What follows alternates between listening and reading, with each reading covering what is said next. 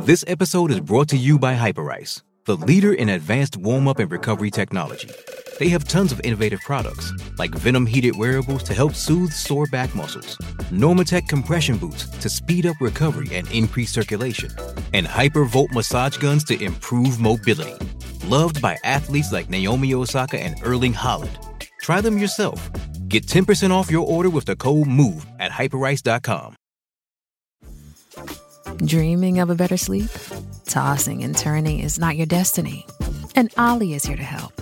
Ollie invites you to sink into sweet, sweet slumber to improve your mental and physical health and overall wellness. More than just melatonin, Ollie's ingredients help you unwind your mind for a delightfully dreamy drift off. Sleep is on the way at Ollie.com. That's O L L Y.com.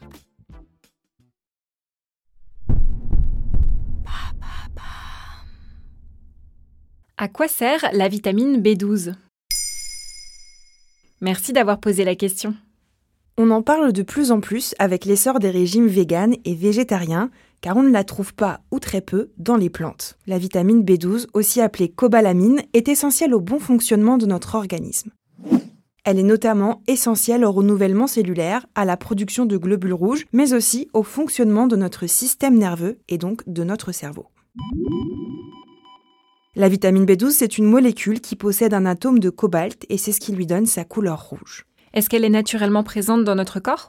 Non, la vitamine B12 est d'origine bactérienne. Cela veut dire que seules les bactéries sont capables de la synthétiser. Et ces bactéries ne peuvent pas vivre dans notre organisme. On est obligé d'avoir un apport extérieur.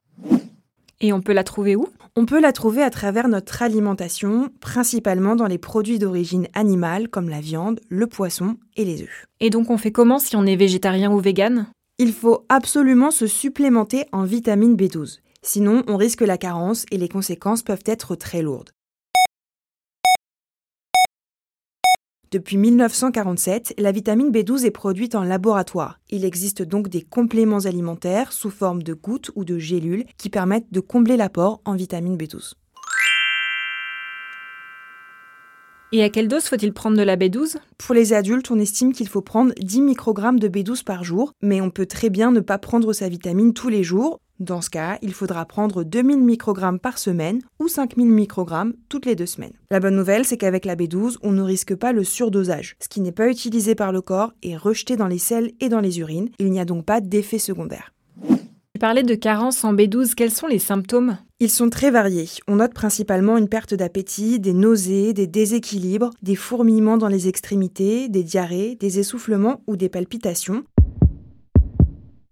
La carence en B12 peut également causer des états dépressifs, une anémie ou une chute des cheveux. Il ne vaut mieux donc pas attendre d'être carencé pour se supplémenter.